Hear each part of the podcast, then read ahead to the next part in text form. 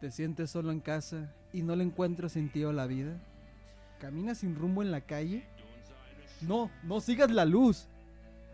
Ah, mejor ponte tus audífonos y escucha El hijo bastardo de la radio. Si tu problemática pudiera ser los sueños eróticos y piensas demasiado en sexo, tienes preguntas y no encuentras las respuestas, pues búscalas por otro lado y escucha El hijo bastardo de la radio. Bienvenidos al Hijo Bastardo de la Radio, un podcast en donde amigos hablan como si supieran del tema expuesto, llegando a conclusiones francamente alucinantes. Y sean ustedes bienvenidos. Ay, no manches. Bienvenidos.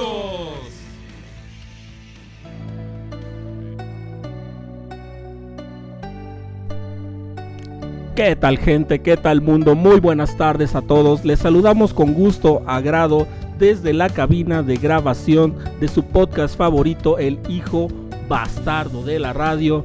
Este, presentándoles a mis compañeros, amigos y carnales, Oz, el gran y fabuloso Oz. ¿Qué tal gente? Espero que se encuentren de lo mejor y bueno, vamos iniciando el día y la semana. ¿Qué mejor que una cerveza, carnal? que no me podías fallar. güey. Y presentándoles también a mi muy querido amigo, carnal, colega y super bro, Fulanito. Hola, ¿qué tal mi gente? Muy pero muy buenas tardes. Bienvenidos al Hijo Bastardo de la Radio. Les doy la bienvenida a cada uno de ustedes y a mis hermanos bastardos aquí en cabina porque Mellito, hoy tuvimos Mellito, hoy tenemos un tema muy rico, así es de que... Estamos comiendo virote todos por el Eh. pinche susto. Pero para esto les quiero presentar a mi muy querido amigo anexado, colega y excelente, excelente carnal, Zamora. Anex. Anexado. Vale. Gracias, Dani. Gracias por presentarme. Ya me quemaste, cabrón.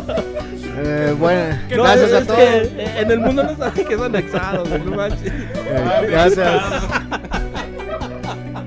Ya, ya párenle, pues. Gracias por, por invitarme a este su espacio y, Gracias por anexarme. por anexarme. Ok, ok, a todos, este, presentándoles el tema del día de ahora, eh, que se llama Bastardos a Temblar. Bastardos a Temblar es un tema que vamos a desarrollar el día de ahora porque precisamente este día tuvimos un temblor aquí en Guadalajara, Jalisco, y en base a eso vamos a desarrollar todo nuestro episodio. Así es, gente. Y bueno, es que. Bueno, sí nos agarró el miedo ahí en, en donde trabajamos porque estábamos nosotros en el segundo piso, lo que es aquí el doctor Zamora y el Fulanito y yo. Y sí se sintió bien movido, ¿eh? La, la cosa. ¿Ustedes cómo lo vieron, muchachos? Yo creo que, bueno, antes de, antes de comenzar con, con cómo lo vimos nosotros, yo quiero, doctor Marín, los títulos se hicieron para respetarse. Cada programa cambia Pero, el güey, ¿qué, título qué del hice programa. ahora? ¿Qué hice? Bueno, es que el Dani se refería de que me acabo de anexar aquí al programa. Sí, No se refiere que vengo de la penal o del Ceferezo, me imagino, pues, o, o qué No, fue, Dani. es que es correcto. ¿Anexado del Ceferezo? No, no, no, no. Anexado no, aquí no, a- al programa, al programa. Ah. Solo que coincidieron las cosas. ¿no? Ah, Digo, bueno. tengo cara de malandro, pero soy buena gente, Dani. pero No es lo buena onda lo eres, ven, mi, eres mi carnal, claro. Bueno, mi gente, eh, ahorita con, con respecto a lo que me estaba preguntando el famosísimo Oz acerca de qué, cómo le hemos vivido, yo la verdad es que sí tuve mucho miedo. Me dice por ahí una compañera, oye, fulanito, te ves hasta blanco. Claro que iba a estar. Antes digan que no salió algo extraño por la parte de atrás, porque sí estaba que, como dicen por ahí, que me cagaba. Pero bueno, miren, vamos a empezar a platicarles. Este, me gustaría, mi queridísimo Sam, que tú nos este, le contaras al mundo cómo empezó todo. Todo empezó por un temblor del día de ahora a la una con cinco Ah, de la tarde. Todo pasó por, un, por el Big. El, No, no, no, no empieces, no empieces. No, empezó con un temblor a la una con 5 de la tarde estamos especulando entre el 6.1 y el 7.1 de, de la escala de Richter. Pero me gustaría que Sam nos, nos ilustrara con eso. Sam. Bueno, antes que nada, ahora es 19 de septiembre. Bueno, cuando se está grabando este programa, es 19 de septiembre del 2022. ¿no? Tenemos este en, en México, eh, conmemoramos este día porque tuvimos una tragedia en, el- el 1985. En 1985, un 19 de septiembre también, donde tuvimos muchas víctimas, ¿no? Y en donde todas las autoridades se vieron rebasadas por, por este siniestro, ¿no?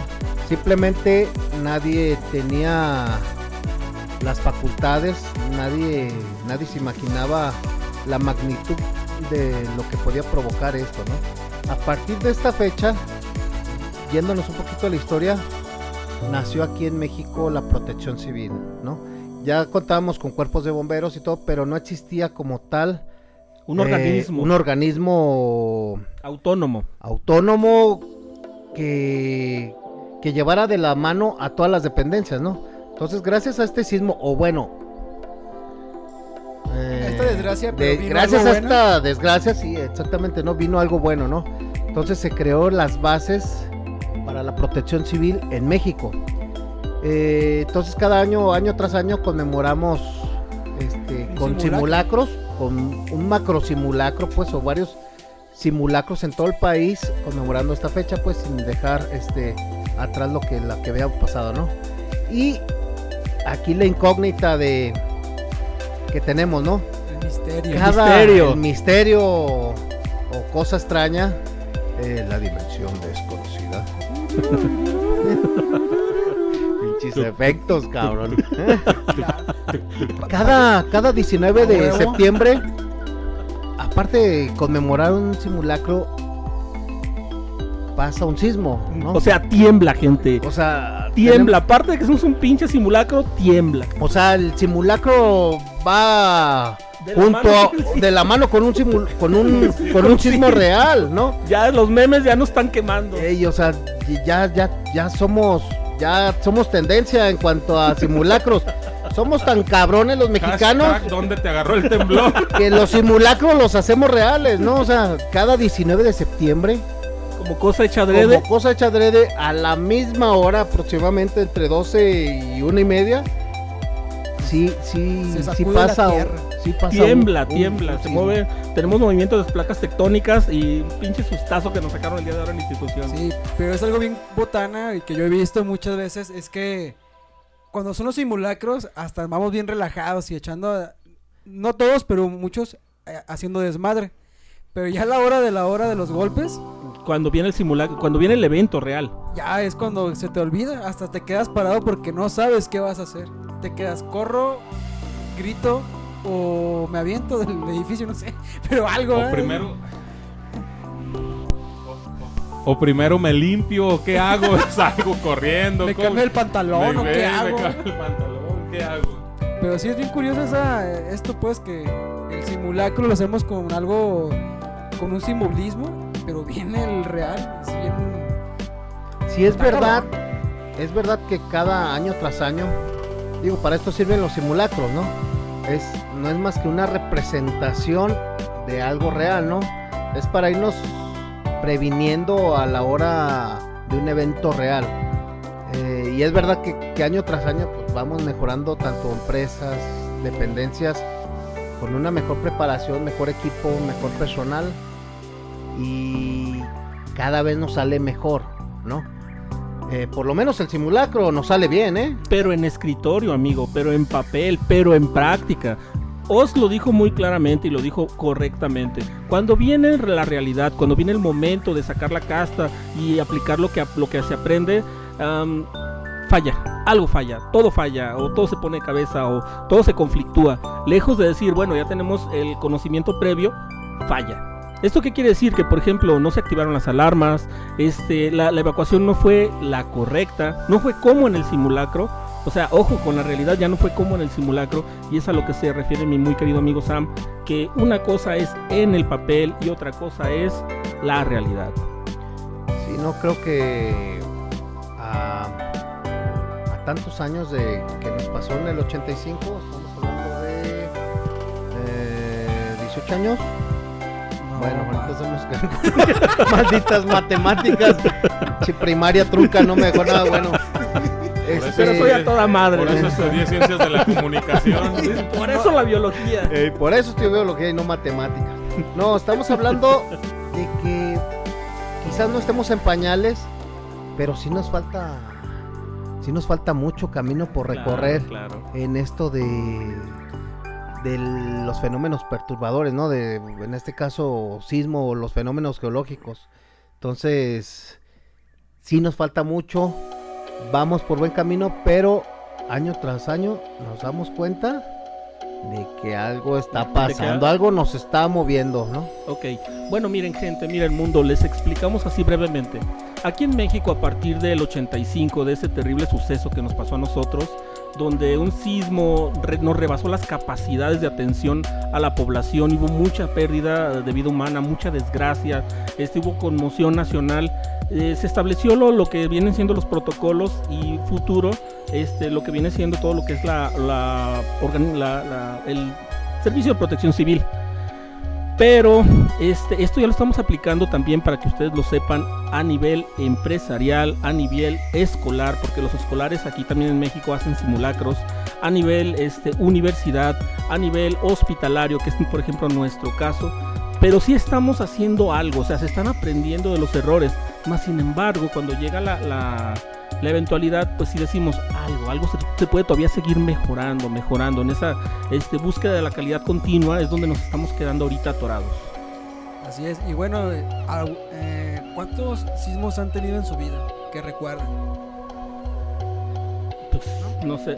Mm, Es que un sismo no es una fecha que recuerdes como tu cumpleaños, pero digamos... Nada, claro que no. No, no, no, es que por ejemplo, No, no. simplemente cuántos te vienen a, a- a la mente, ¿no? Te viene el, el del 85 cuando estabas No, morro. no, pero y el tú, de ahorita. tú ¿qué has vivido, pues? Yo en mi caso, bueno, a mí el primero que yo recuerdo de niño fue en la primaria. Estaba en cuarto grado y esa vez los maestros habían estado en junta. Y mi maestra no se había ido porque, bueno, ya ves que a veces entre maestros como que tienen conflictos a veces. Y la maestra no fue, siguió dándonos clases. Estaba llevando, yo estaba justamente casi en la salida y entrada de la- del salón. Y justamente enfrente tenía la, a la dirección. Cuando uno de repente se empiezan a hacer los... ¿cómo se llaman? Los Pupitres. Se empiezan a mover. Y, yo me, y todos nos quedamos así como que, ¿qué Ah, onda? ¿tu escuela? Sí, de la, La- primaria. los ladrillos. El tejabana. se empezó a vibrar el tejabana. Y se cayeron los cartones. Los cartones. Entonces de la dirección veo que sale una maestra gritando. Está temblando, está temblando. Eso Y nunca todos nos falla. asustamos y la maestra viene bien calmada, nos dijo, cálmense, vamos saliendo en línea y nos sacó. Mientras que la otra maestra yo veía cómo sacaba a todos a bola de empujones. ¡Muévanse, mocosos cabrones! Casi, casi, pero dije, no, Corran, griten y empujen. ¡Eh, corran, griten y empujen! ¡Que les valga huevo el protocolo! ¡Griten! no, ¿cuál protocolo? Ni nunca habíamos hecho nada de eso, tiempo la yo creo verdad. que todavía no, no existía eso. Oye, ah, el chavo. porque no existía ni protección civil. Eh, no existía protección civil. Ay, perdón, es que ustedes son mayores. ¿no? Todavía no pasaba lo del Ay, 85. todavía no pasaba y ya hoy va en cuarto. Eh, bueno, No, yo- esa fue la experiencia, la primera que yo tuve. Bueno, yo en total yo pienso que he tenido unos siete. Eh, bueno, no nomás en Jalisco, pues he estado en otros lados y... De hecho, uno de los que sí me quedó grabado estaba yo en, en un pueblito que se llama Juan Barragán, que es un pueblo, bueno, es la población más cercana al volcán de Colima. Y en ese tiempo yo estaba, o estábamos eh, inspeccionando unas alarmas sísmicas ahí en el volcán. Yo no voy a decir la dependencia, pero está una dependencia eh, de protección civil. Y, y, y justo nos tocó, cuando estábamos en el pueblo, sentir un sismo muy fuerte, pues. Pero el sismo lo provocó exactamente el volcán, no es que hubiera habido un sismo, sino que la exhalación fue una exhalación muy grande, de, de 1500 metros, me parece. No, Casi medio nada. me acuerdo, pero se sintió muy fuerte el, el temblor ahí en ese pueblito. Estamos hablando que ese pueblito está a 7 kilómetros lineales de lo que viene siendo la chimenea del volcán de Colima. Entonces, aparte del, del sismo, se sintió la onda. Este. Sí, o sea, a la hora de la exhalación genera una, una onda, ¿no? Expansiva. Y entonces se sintió a los 30, 40 segundos la, la onda fuerte. Entonces fue algo que, que- de los sismos pues que más recuerdo. Este que acaba de pasar hoy, Primero el sismológico nacional lo marcó como de 6.4 en la escala de Richter, ¿no? A los 15-20 minutos ya lo estaba catalogando como, o bueno, en la actualización ya lo man- manejó como de 7.4. Yo hace momento lo estaba checando en el sismológico mundial y está como de 7.6 y por Twitter lo está manejando otro sismológico también de Estados Unidos lo está manejando de 7.5. Entonces, todavía tenemos algunas inconsistencias en, En la información. en la Y Y si me preguntas a mí de cómo lo sentí, te voy a decir que de 11.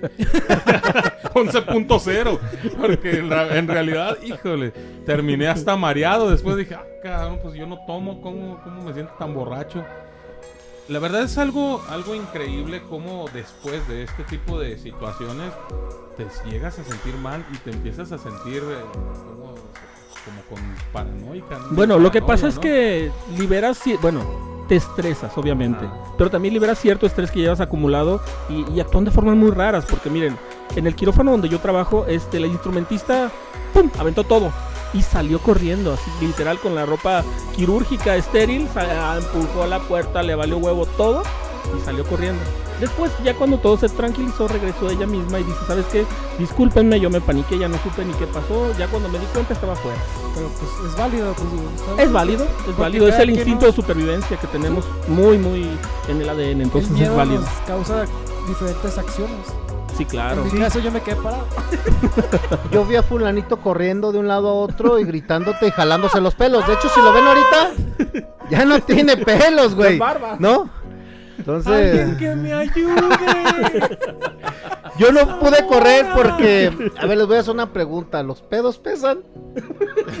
ya me cagué. Por, por eso yo no corrí, yo también me quedé parado. No, la verdad es que se sintió muy fuerte.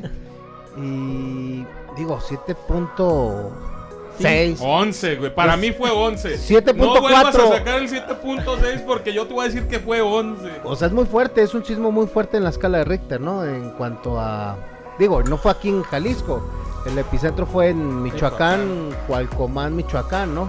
Estamos hablando de 15 metros, De 15 profundidad. kilómetros de profundidad, eh, 15 metros. ah. 15 metros, todos Eh, ya, ya hubiera sido, ahora sí de nivel 12, como dice El 25 fulanito, ¿eh? para mí. No, entonces eh, fue a 15 kilómetros de profundidad y ahí en Cualcomán, en Colima fue el, el Michoacán. Cualcomán, Michoacán fue el epicentro. Bueno, otra de las experiencias mías de las que me tocó, ya estuve más grande. De hecho, estábamos también en quirófano. No sé si te acuerdas, Fulanito, estábamos desayunando con nuestro amigo Chubaca. Bueno, compañero. Chubaca. Ya págame, güey. Saludote para Chubaca. Saludos para mi carnal Chubaca. Ya todo el mundo está esperando que le pagues, güey. ¿Cuántos años has- han pasado de eso? Nomás no te reportas, carnal. Y bueno, estábamos ahí desayunando los tres. Cuando de repente yo les dije, está temblando. Me volteaste a saber y dijiste, ¿en serio? Sí. Y de repente se empezó a mover el, el horno de microondas así. Y la mesita que estábamos. Y dice Chubaca, ah, sí, cierto. Y en eso se levanta y, Y sale, corriendo. Salió corriendo. Y tú y yo nos quedamos viendo como que, ¿Qué hacemos? Bueno, ¿qué ¿Desayunamos, hacemos? ¿Desayunamos o, también, o vamos detrás de él corriendo? No, chingamos su desayuno. Ey, ¿qué ¿Nos comemos el desayuno? Por menso, ¿para qué se va? Total le quedaron, nos quedamos y ese fue uno de los sismos que yo he vivido, pues, hasta ahorita. Bueno, tengo otro, pero no sé ustedes, ustedes. ¿Sabes, ¿Sabes una cosa? A mí lo que me impresionó más de este es el tiempo de duración. Ah, sí, Porque a mí bueno. siempre me ha pasado de que rápido, o sea, se siente el temblorcito y pum, se acabó y ah, bueno, un, mare- un mareo y se acabó.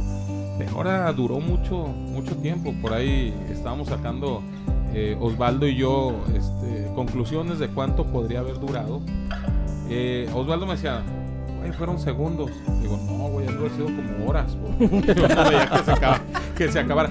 No, pero eh, ya hablando en serio, sí fue mucho tiempo el que estuvo temblando. Yo la verdad es que nunca, sí me ha tocado sentir otros, otros temblores. Pero este fue el que más me paniqueó porque duró mucho tiempo. O sea, hablando en tiempo. Yo decía, güey, nunca va a dejar de temblar. Y yo esperaba que empezara a caerse las estructuras y todo eso. Que eso fue lo que más me asustó. La- las veces que me ha tocado, por ejemplo, fue esa que acaba de platicar vos. eh, por ahí alguna que otra, pero además han sido como muy X, como que no... Espontáneo. Ajá, como que no me han sacado tanto, tanto miedo, tanto susto. Yo la que sí puedo compartir, así como me saque más pánico, fue una en el estado de Guerrero, obviamente por estar más pegado a la costa, se siente más en vivo todo esto. Este, era increíble, increíble ver cómo se movía todo el mundo, así todo, los ríos, cómo se hacían los ríos, eh, chequen dato, los De un ríos. lado para otro. ¿qué? Sí, se movían. Es más, incluso las palmeras este, se, se volteaban de una manera, pues obviamente poco natural, pero era una exageración. O sea, tú Y decías, tú viento hay. no, no, no, no. Y era increíble porque aquí lo sentimos de una manera, allá se siente durísimo, como dijo mi muy estimado amigo Sam. Este, se siente, hace cuenta como, como si te estuvieras temblando los pies. Así. No, pues es que literal está Literal. No, no, ¿Literal? Sí, qué pendejo. Eh, gracias, Dali, por Simón, tu aportación. gracias. Eh, No sabíamos Este, que nos temblaban. Retírate y vete, por favor. Yo en el último que me acuerdo que fue en También el fue en los pies. ¿eh? 2007. Bueno, no tengo el dato, no me acuerdo bien. Pero el último tembló, bueno, anterior a este, que se sintió fuerte. Ya cálmate vos. Te vamos a, sacar de la cabina. El último que, que o al anterior a, a este último, fue el que fue en Nuevo México de 4.1 eh, allá para el Valle de Tesistán, ¿no?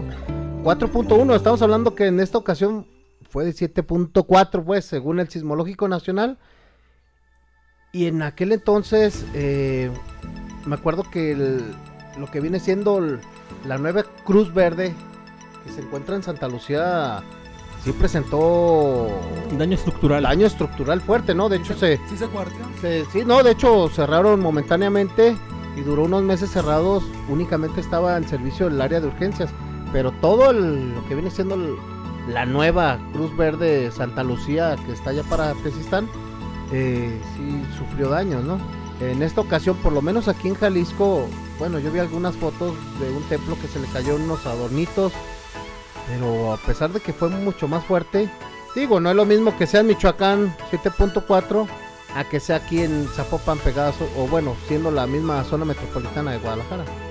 Sí, claro. Este, y luego también algo, algo que hay que este, puntualizar es que aquí en Guadalajara tenemos un sistema eléctrico de tren eh, que también se tuvo que parar sus actividades para revisión de estructura, porque es muy importante que después de un evento de estas magnitudes, este chequen los ingenieros, eh, la- ahora sí que todas las bases y por donde todo, todo lo que viene siendo del tren y, y vean que sea seguro el uso, porque posteriormente pudiera ser una desgracia si no lo hacen. Entonces, si considerando que gran parte de, de ese tren está extremadamente alto y otra está en los túneles, o sea, más vale que ellos hagan bien su trabajo. Sí, fíjate, si no al rato vamos a estar como los Simpsons. El monorriel se va a venir abajo y la profecía se puede cumplir. ¿no? Ah, no, esos Simpsons no fallan, ¿eh? No manches, eso es lo más acertado que hay, eso y el pulpo del mundial que nunca falló también. Bueno, yo pienso, yéndonos un poco más fuerte en el tema, adentrándonos a, quizás a los comentarios que a algunos no nos gustan, a otros sí, aventando pedradas este, para todos lados, ¿no? Pero más que nada para, Hacer conciencia. ¿no? para hacer conciencia, ¿no? Y, y- y- y que esto nos sirva de algo, ¿no? Eh, me refiero a que qué errores tenemos o qué nos falta para para, para actuar bien en caso de, de algo más fuerte, ¿no? De un desastre que no nos agarre tan desprevenidos. Mira, yo, yo creo que el mexicano, desgraciadamente, siempre tomamos todo a juego. Entonces, cuando hacemos este tipo de simulacros o cuando se hace este tipo de simulacros, aunque digan, no, es que sí, está bien, está chido y todo eso, pero lo tomamos a juego. La verdad es que lo- no lo tomamos con la seriedad que se, que se tiene que tomar. Y lo tomamos, a juego. Entonces, cuando llega a suceder la situación de tener un terremoto o algo tan fuerte, ya no sabes que, cómo tienes que actuar, porque ahí es la realidad. En el otro es, ah, sabes que no está en riesgo tu vida, sabes que es un simulacro y que no va a pasar nada. Pero ya cuando está el terremoto, ¿cómo tienes que actuar? Desgraciadamente no hacemos caso, que en realidad no hacemos caso. Ahorita an- antes del programa estábamos hablando acerca de qué tenemos que hacer. Por ejemplo, los que estamos en quirófano. ¿Qué tenemos que hacer? Tenemos que salirnos, tenemos que dejar a los pacientes, tenemos que, o sea, ni siquiera yo me, este, me incluyo en que ni siquiera yo sabía qué tenía que hacer y les pregunté a ustedes, güey, si llega a pasar eso, tengo que salir, o tengo que esperarme con el paciente, o qué tengo que hacer. Tantos años que se han pasado, o sea, desde el 85 para acá, nos han dicho cómo es el protocolo, cómo tienes que actuar, y a hoy en día todavía no sabemos cómo actuar. Hay gente que sale corriendo, hay gente que sale gritando, hay gente que Empuja. empujando, cosas que están prohibidas dentro del protocolo de, de cómo accionar en este tipo de situaciones. Y desde el 85 para acá no nos han estado diciendo. Nos han dicho y no tomamos en serio esta situación. La verdad es que el mexicano eh, somos, pues bueno, en el extranjero nos ven como que, ah, el mexicano se burla de la muerte.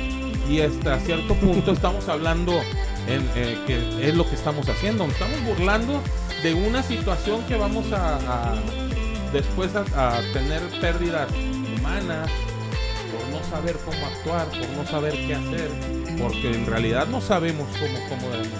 Sí, como dicen ustedes en el programa, se está avanzando, se está avanzando, pero hasta que nosotros no pongamos cosas en serio, no tengamos que, eh, ¿cómo se dice? Eh, no hagamos las cosas como se nos dice, güey, todo va a ser, toda la vida vamos a ser solamente mexicanos con un simulacro. Ok, miren, yo les quiero compartir Ese es mi gente. punto de vista. Sí, sí, es muy bueno, es muy Sí. bueno. Este, yo les quiero compartir, mi gente, que ahí en, el quirófano, en el área de tococirugía donde me toca estar, eh, fíjense que decidimos, este, un grupo reducido de ahí de personal, no salirnos y estar al pendiente de nuestras pacientes. Una porque teníamos pacientes tanto quirúrgicas como no quirúrgicas, pero que ya no se podían movilizar por su estado de gravidez, o sea, ya iban a parir las señoras.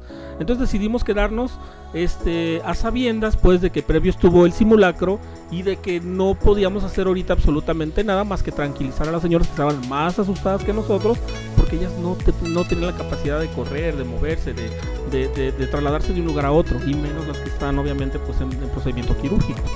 Entonces nosotros optamos por quedarnos.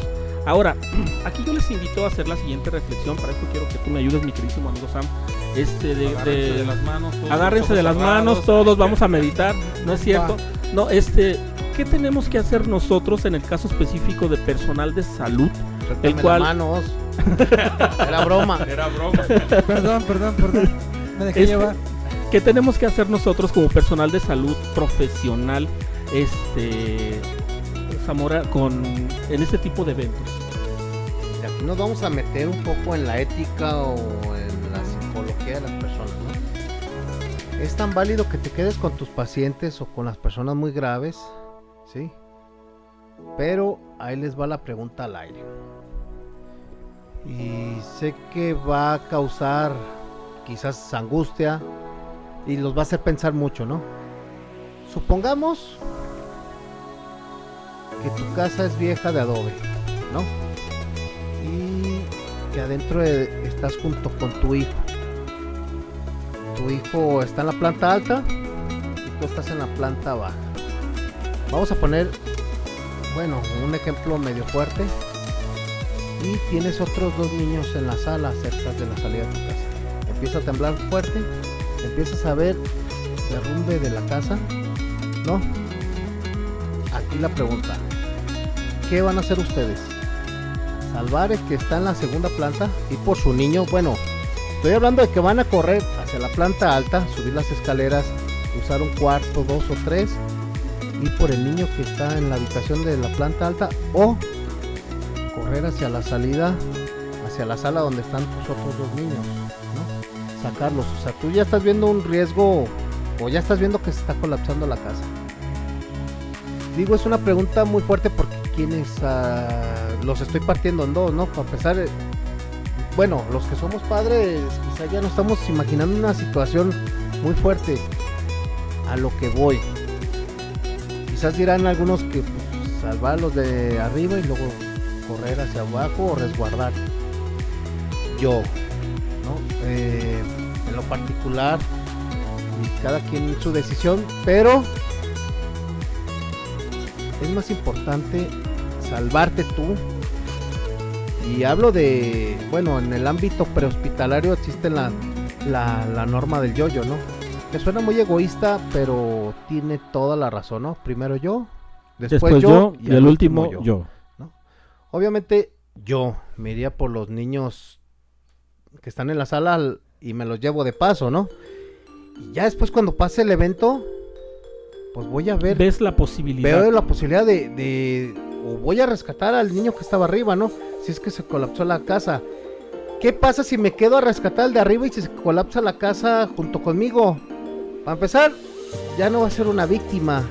Estamos hablando que ya van a ser cuatro víctimas. Cuatro víctimas. ¿no? El niño de arriba, yo y mis otros dos niños. Es más fácil, eh, hablando egoístamente, pero a la vez no, salvarme yo primero para posteriormente prestar ayuda a los que me ocupen. Obviamente, dicen un dicho en el, en el ámbito bomberil, hay un dicho que se dice que los héroes están en el cielo, ¿no? Y la verdad que los héroes ya no sirven de nada, ¿no? Ya Muertos ya no. Muertos ya no te sirven de nada. De nada. ¿sí? Entonces, primero hay que salvarnos nosotros, ¿sí? Ya seas médico, seas camillero, seas enfermera, tienes que salvar, sí. salvaguardar tu vida para después prestar el servicio y hacer eh, más rescates o ayudar a las personas que están De una manera más eficiente. más eficiente, ¿no? Eh, estamos hablando que puedes salvar a otras 100 personas, ¿no? Por sacrificar una, salvaste otras 100, ¿no? Eh, al final de cuentas estamos haciendo un tipo triage en nuestra vida común en una situación grave. Fíjense que de hecho este, me ganaste la palabra triage, amigo. La triage viene, es una palabra francesa, afrancesada, adaptada al idioma, este, digamos, prehospitalario, en el cual, y hospitalario también, en el cual este, tú seleccionas. No es más que la palabra selección. Tú cabalmente a tus conocimientos seleccionas a los pacientes por probabilidad de vida. Hay pacientes a los que tienes más probabilidad y de que ellos salgan adelante de la mejor manera posible y hay pacientes que no son tan tan este tan candidatos a, salir bien. Entonces tienes que maximizar y optimizar tus recursos para que esos pacientes que tienen más probabilidades de salir este al final del día salgan de la mejor manera posible. Ahora, en, en aplicado en, en mi caso, en mi caso que nosotros decidimos voluntariamente quedarnos con nuestras pacientes, es como dice mi muy querido amigo Sam, igualmente válido correr por tu vida que quedarte ahí con tus pacientes arriesgando tu propia vida. Es, una decisión personal. Ahí ya tiene que ver tu pensamiento, tu ética, tu persona, tu, tu empatía, lo que tú quieras ponerle. Pero igual también es válido este, salirte con las pacientes que tú puedas llevar. O sea, e- el escenario que tú quieras plantear es válido, pero la realidad es cierta. Aplicar la regla, la regla del yoyo es muy bien, es muy buena porque puedes a- eh, de una manera realista seguir ayudando a más personas. Y siempre hay que cuidar mucho el escenario donde, donde está la desgracia, donde está este el evento. ¿Para qué? Para que sean las menos cantidades de víctimas posibles. Sí, porque como ahora que pasó esto, este, yo me quedé un poco paniqueado. Pero después este, alcé la voz y le dije a la gente que estaba ahí alrededor. eh, los que puedan caminar, vayan bajando con calma y los que no, pues, pues quédense ahí. Muéranse. Así nomás dije, los que puedan caminar, por favor, vayan bajando.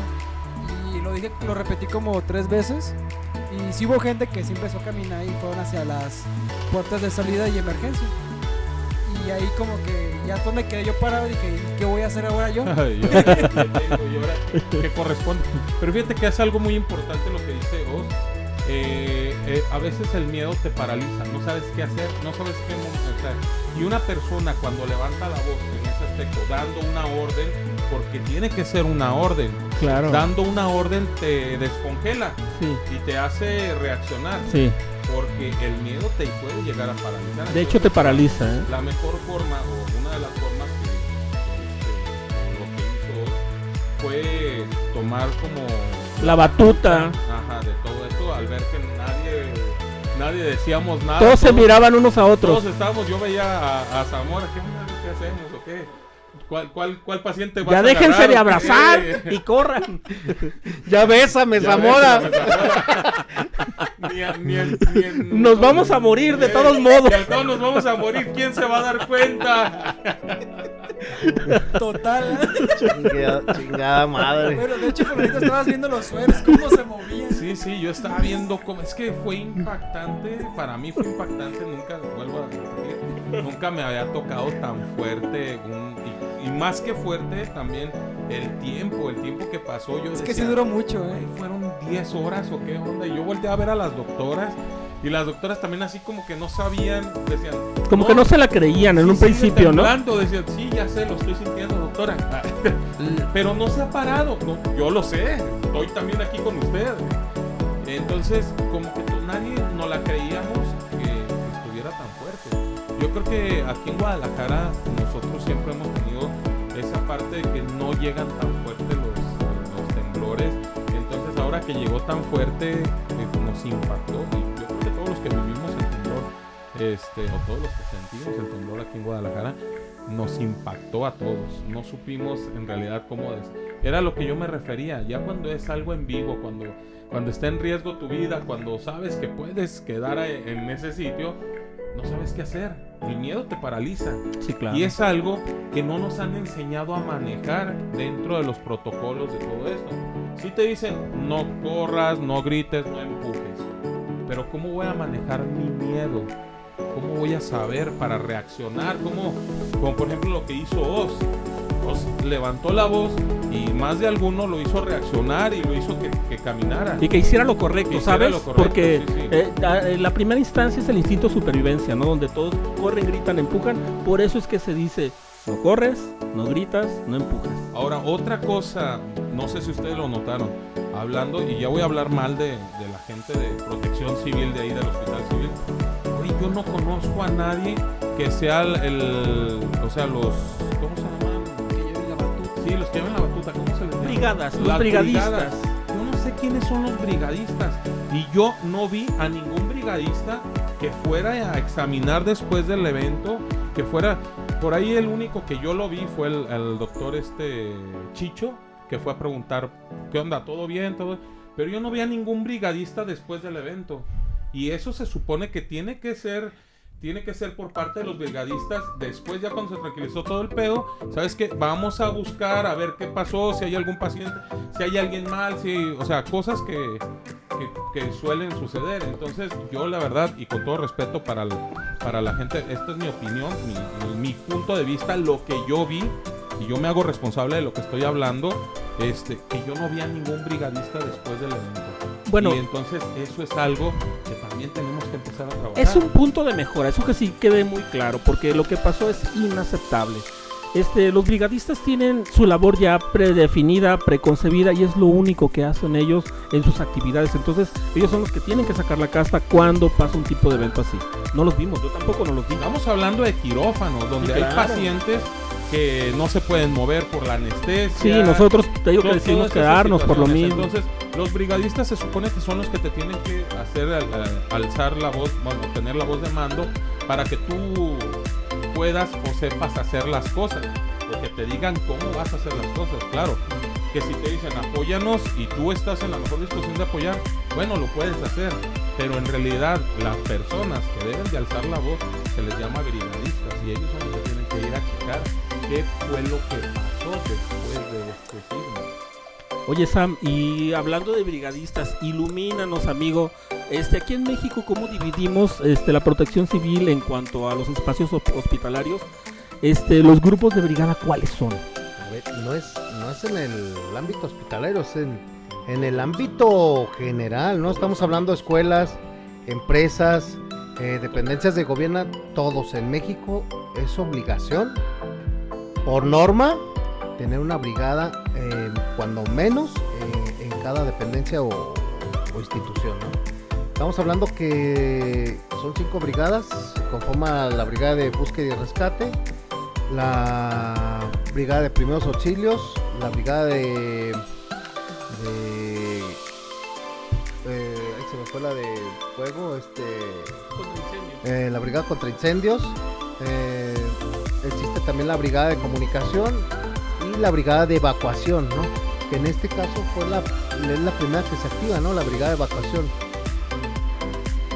Digo, no es por tirarle, no a nadie, no es por, por, por hablar mal de nadie, pero estamos hablando que una hora antes del sismo real acaba de suceder el simulacro, en donde por algunas fotos que estuve viendo, mínimo se evacuaron unas 3.000 Tres mil gente, póngale. 3.000 personas por las 3.000 imágenes personas que por yo vi, ¿no? Que subieron este, algunas personas.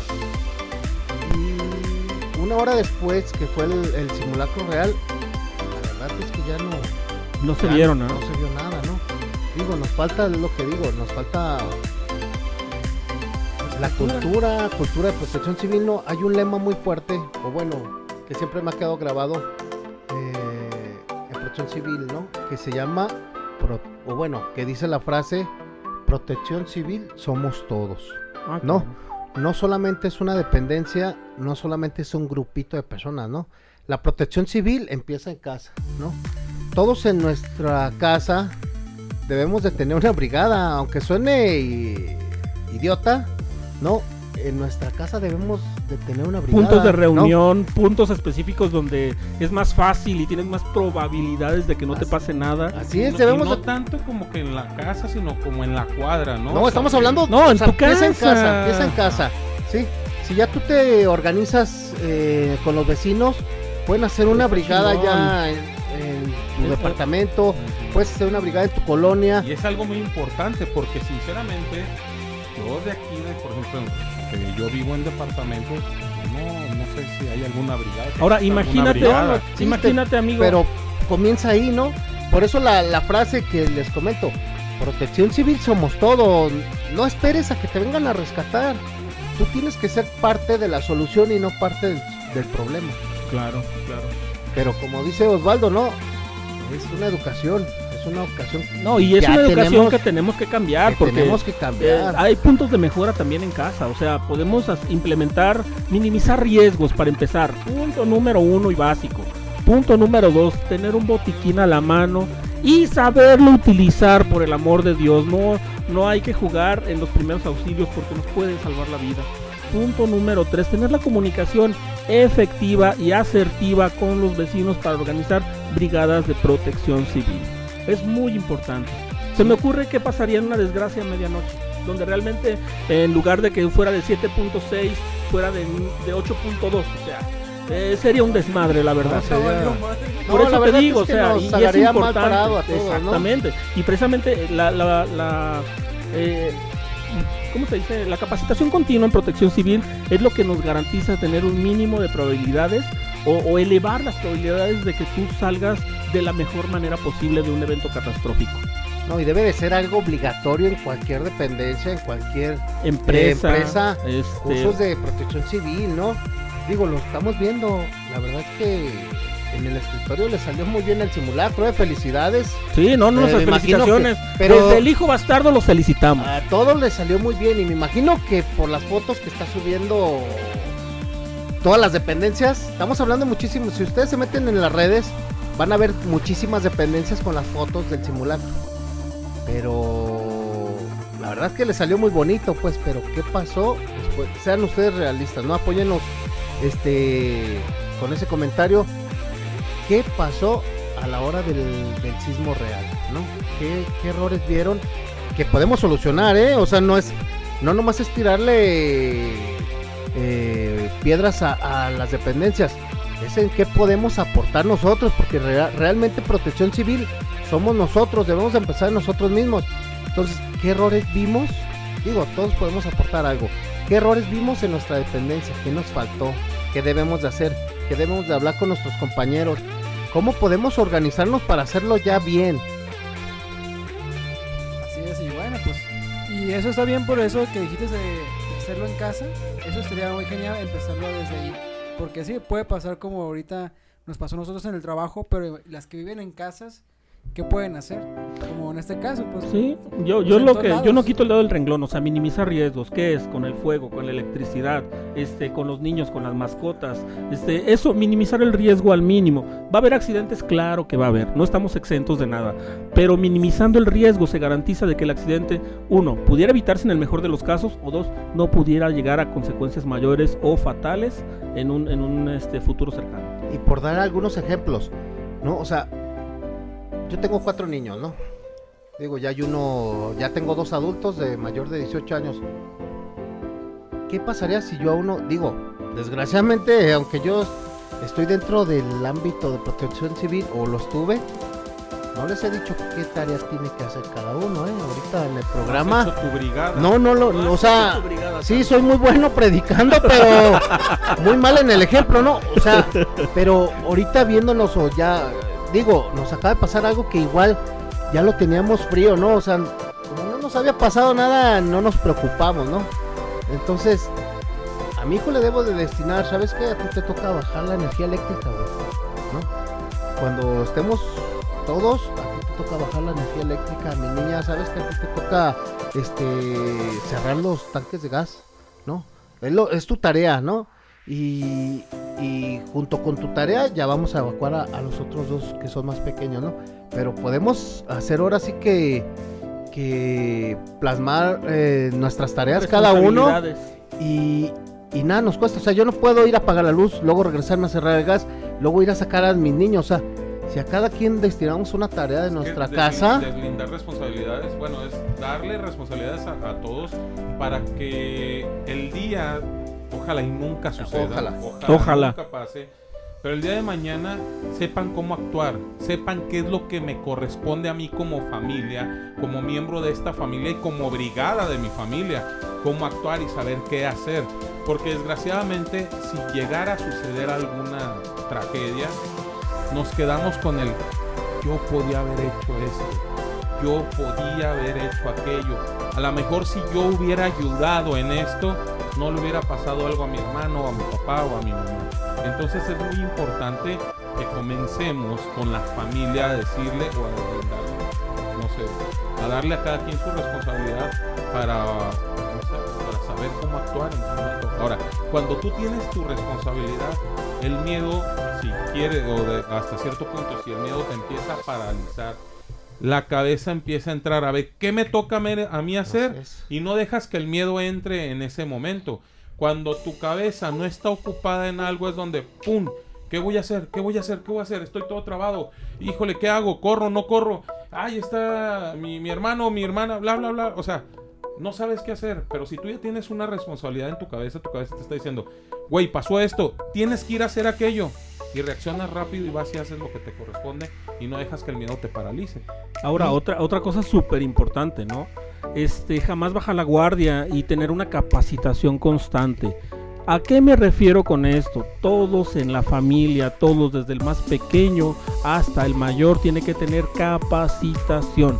En primeros auxilios, ¿sí? Que es básico, qué hacer en caso de una asfixia, en caso de una hemorragia, en caso de algún corte. O sea, es lo que tenemos que enseñarles a las personas que no tienen ese conocimiento. ¿Por qué? Porque agrandas las posibilidades de minimizar los riesgos. Yo es lo que digo, capacitación constante, uno. Dos, prever que este tipo de eventos, como el que pasó el día de ahora, van a volver a pasar. Es probable que vuelvan a pasar en un futuro Para el lejano, 19 cercano. de- Para el del 19 siguiente año. del siguiente año seguro, pero es. en este lapso pudiera volver a pasar. Entonces, la capacitación constante es la mejor herramienta que tenemos ahorita a la mano. Conclusiones, chicos, conclusiones porque se nos está acabando el programa. Sí, ya, este. Protección civil somos todos, ¿no? Y empieza en casa. ¿sí? Eh, podemos empezarlo con nuestros hijos, con nuestra familia, con nuestros hermanos. Y ya posteriormente, según las ganas que tengas, podemos ir agrandándolo en nuestra comunidad, ¿no? En donde vivimos con nuestros vecinos.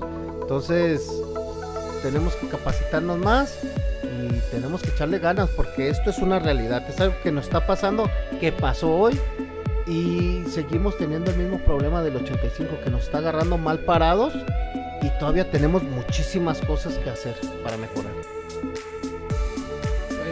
Yo invito a la gente que si llegan a ver este algún lugar donde les den cursos de RCP, primeros auxilios, etcétera, y todo esto de combate de incendios, que no lo duden y que se metan. Igual les va a interesar, ya estando ahí, se van a, van a tener información muy, muy grata y sobre todo en caso de estos siniestros que están pasando, ojalá ya no pasen, pero les va a ayudar y saber qué hacer y manejar un poco más su, su miedo, eso de no quedarte tan paralizado. Ok, mi gente, ok, mundo, miren, desde aquí, desde el Hijo Bastardo también, yo les quiero recomendar a todas las personas que acaten las órdenes de las personas que ya están previamente capacitadas. Por favor, no grito, no corro, no empujo para empezar. Tomemos áreas seguras y tengamos conocimiento de dónde están estas áreas seguras y tenemos que también saber ayudar. Saber ayudar no es, no es yo me ofrezco para lo que sea, no, es eficientar los recursos que tenemos para poder ayudar de la mejor manera posible a todas las demás personas que nos rodean y lo necesitan. Gente, eh, mi conclusión de este programa, la verdad es que eh, no tenemos la vida comprada, no sabemos qué día o qué momento nos eh, ya marcharnos de este plano astral. Lo mejor es dejar huella en todas las personas que qué mejor que si con tu familia empiezas dejando esa huella, dejando esas más bien ese aprendizaje para tu familia, eso es dejar huella en, todos, en, la familia, ellos se lo van a dejar a sus familiares, o sea, va a ser una cadena. Y eso es muy bueno porque al final de cuentas, cuando te toque marcharte de este mundo, van a decir, yo recuerdo que mi papá me enseñó a hacer esto y a hacer esto, y gracias a eso me pudo salvar la vida o pude salvar la vida de otras personas. Así es de que no hay que echar en saco roto todas las cosas que nos dicen, hay que respetar los protocolos y no hay que tomar como un juego esto del- de los simulacros, al final de cuentas es algo que te puede salvar la vida, es algo que, que están ofreciendo para que puedas salvar tu vida y a lo mejor hasta puedes salvar la de los demás. Quién sabe, ahí es tu decisión. Mi gente, nos despedimos.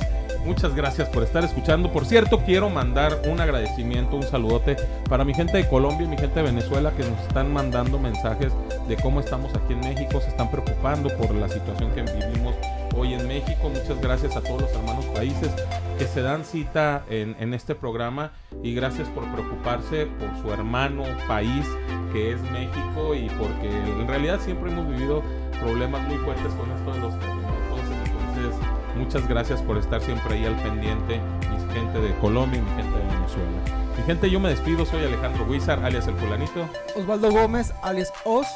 Zamora, alias Zamora. Daniel Marín, el doctor Marín, servidor y amigo como siempre agradeciendo desde la cabina de grabación del hijo bastardo de la radio. Esto fue El Hijo Bastardo de la Radio. Hasta próxima, hasta la próxima. Chao, chao, chao. Chelas para, el susto, ¿qué? Un virote. y agradeciendo su fina y amable atención, los esperamos para el siguiente capítulo. Ay, otra vez. Hasta, la próxima.